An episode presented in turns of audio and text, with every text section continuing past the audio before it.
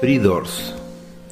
Abrir nuestras ideas a los sueños que siempre nos han acompañado, los pensamientos que tuvimos, tenemos y debemos verbalizar, los proyectos que viviremos, las anécdotas que hemos tenido.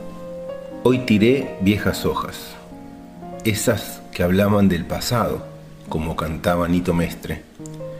Cada tanto nos agarra por sorpresa algún accidente de la vida, algún recodo no previsto en el camino de nuestra experiencia vital, una pérdida o simplemente el transcurso del tiempo que obliga a cerrar etapas para hacer lugar a nuevos rumbos, nuevos destinos, nuevas ideas e intenciones.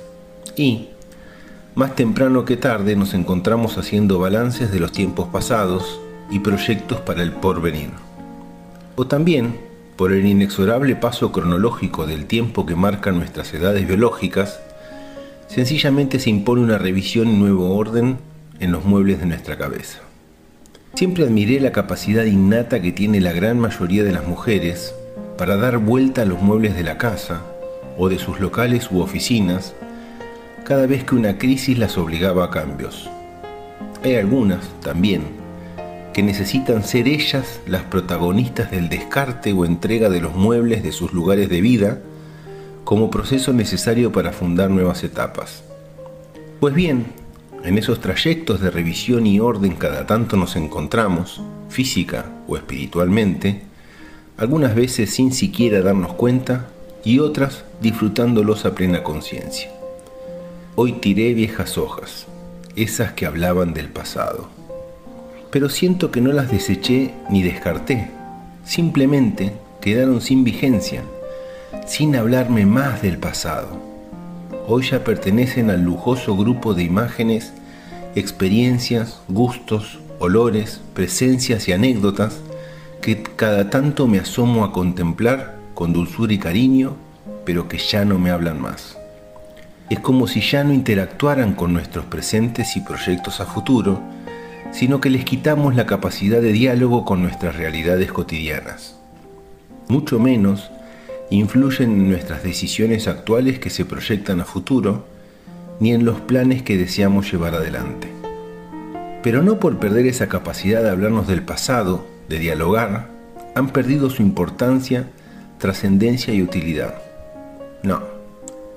Por el contrario, abrevamos en ellas porque nutren nuestra identidad actual, nuestra mayor o menor experiencia vital, la madurez con la cual encaramos cada paso del resto de nuestros caminos.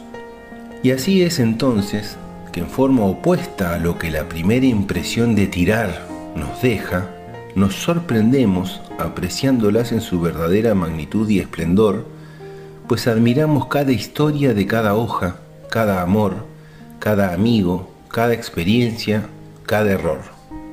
Más aún, en este camino de revisión y orden, advertimos atónitos que ese silencio en el cual las colocamos en realidad las ha transformado en joyas de nuestro pasado que contemplamos y amamos cada vez que decidimos asomarnos atrás para otear por dónde vinimos, con quiénes, cómo y de qué forma.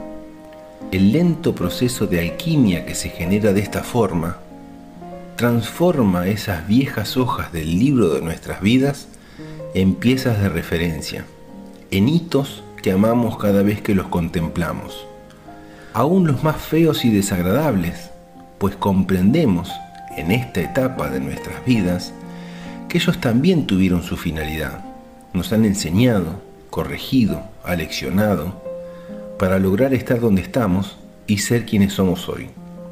Cuando este proceso interior se lleva en calma, es muy intenso y personal el placer de la contemplación de esos hitos de esas viejas hojas que gradualmente desafectamos de nuestro bagaje emocional activo.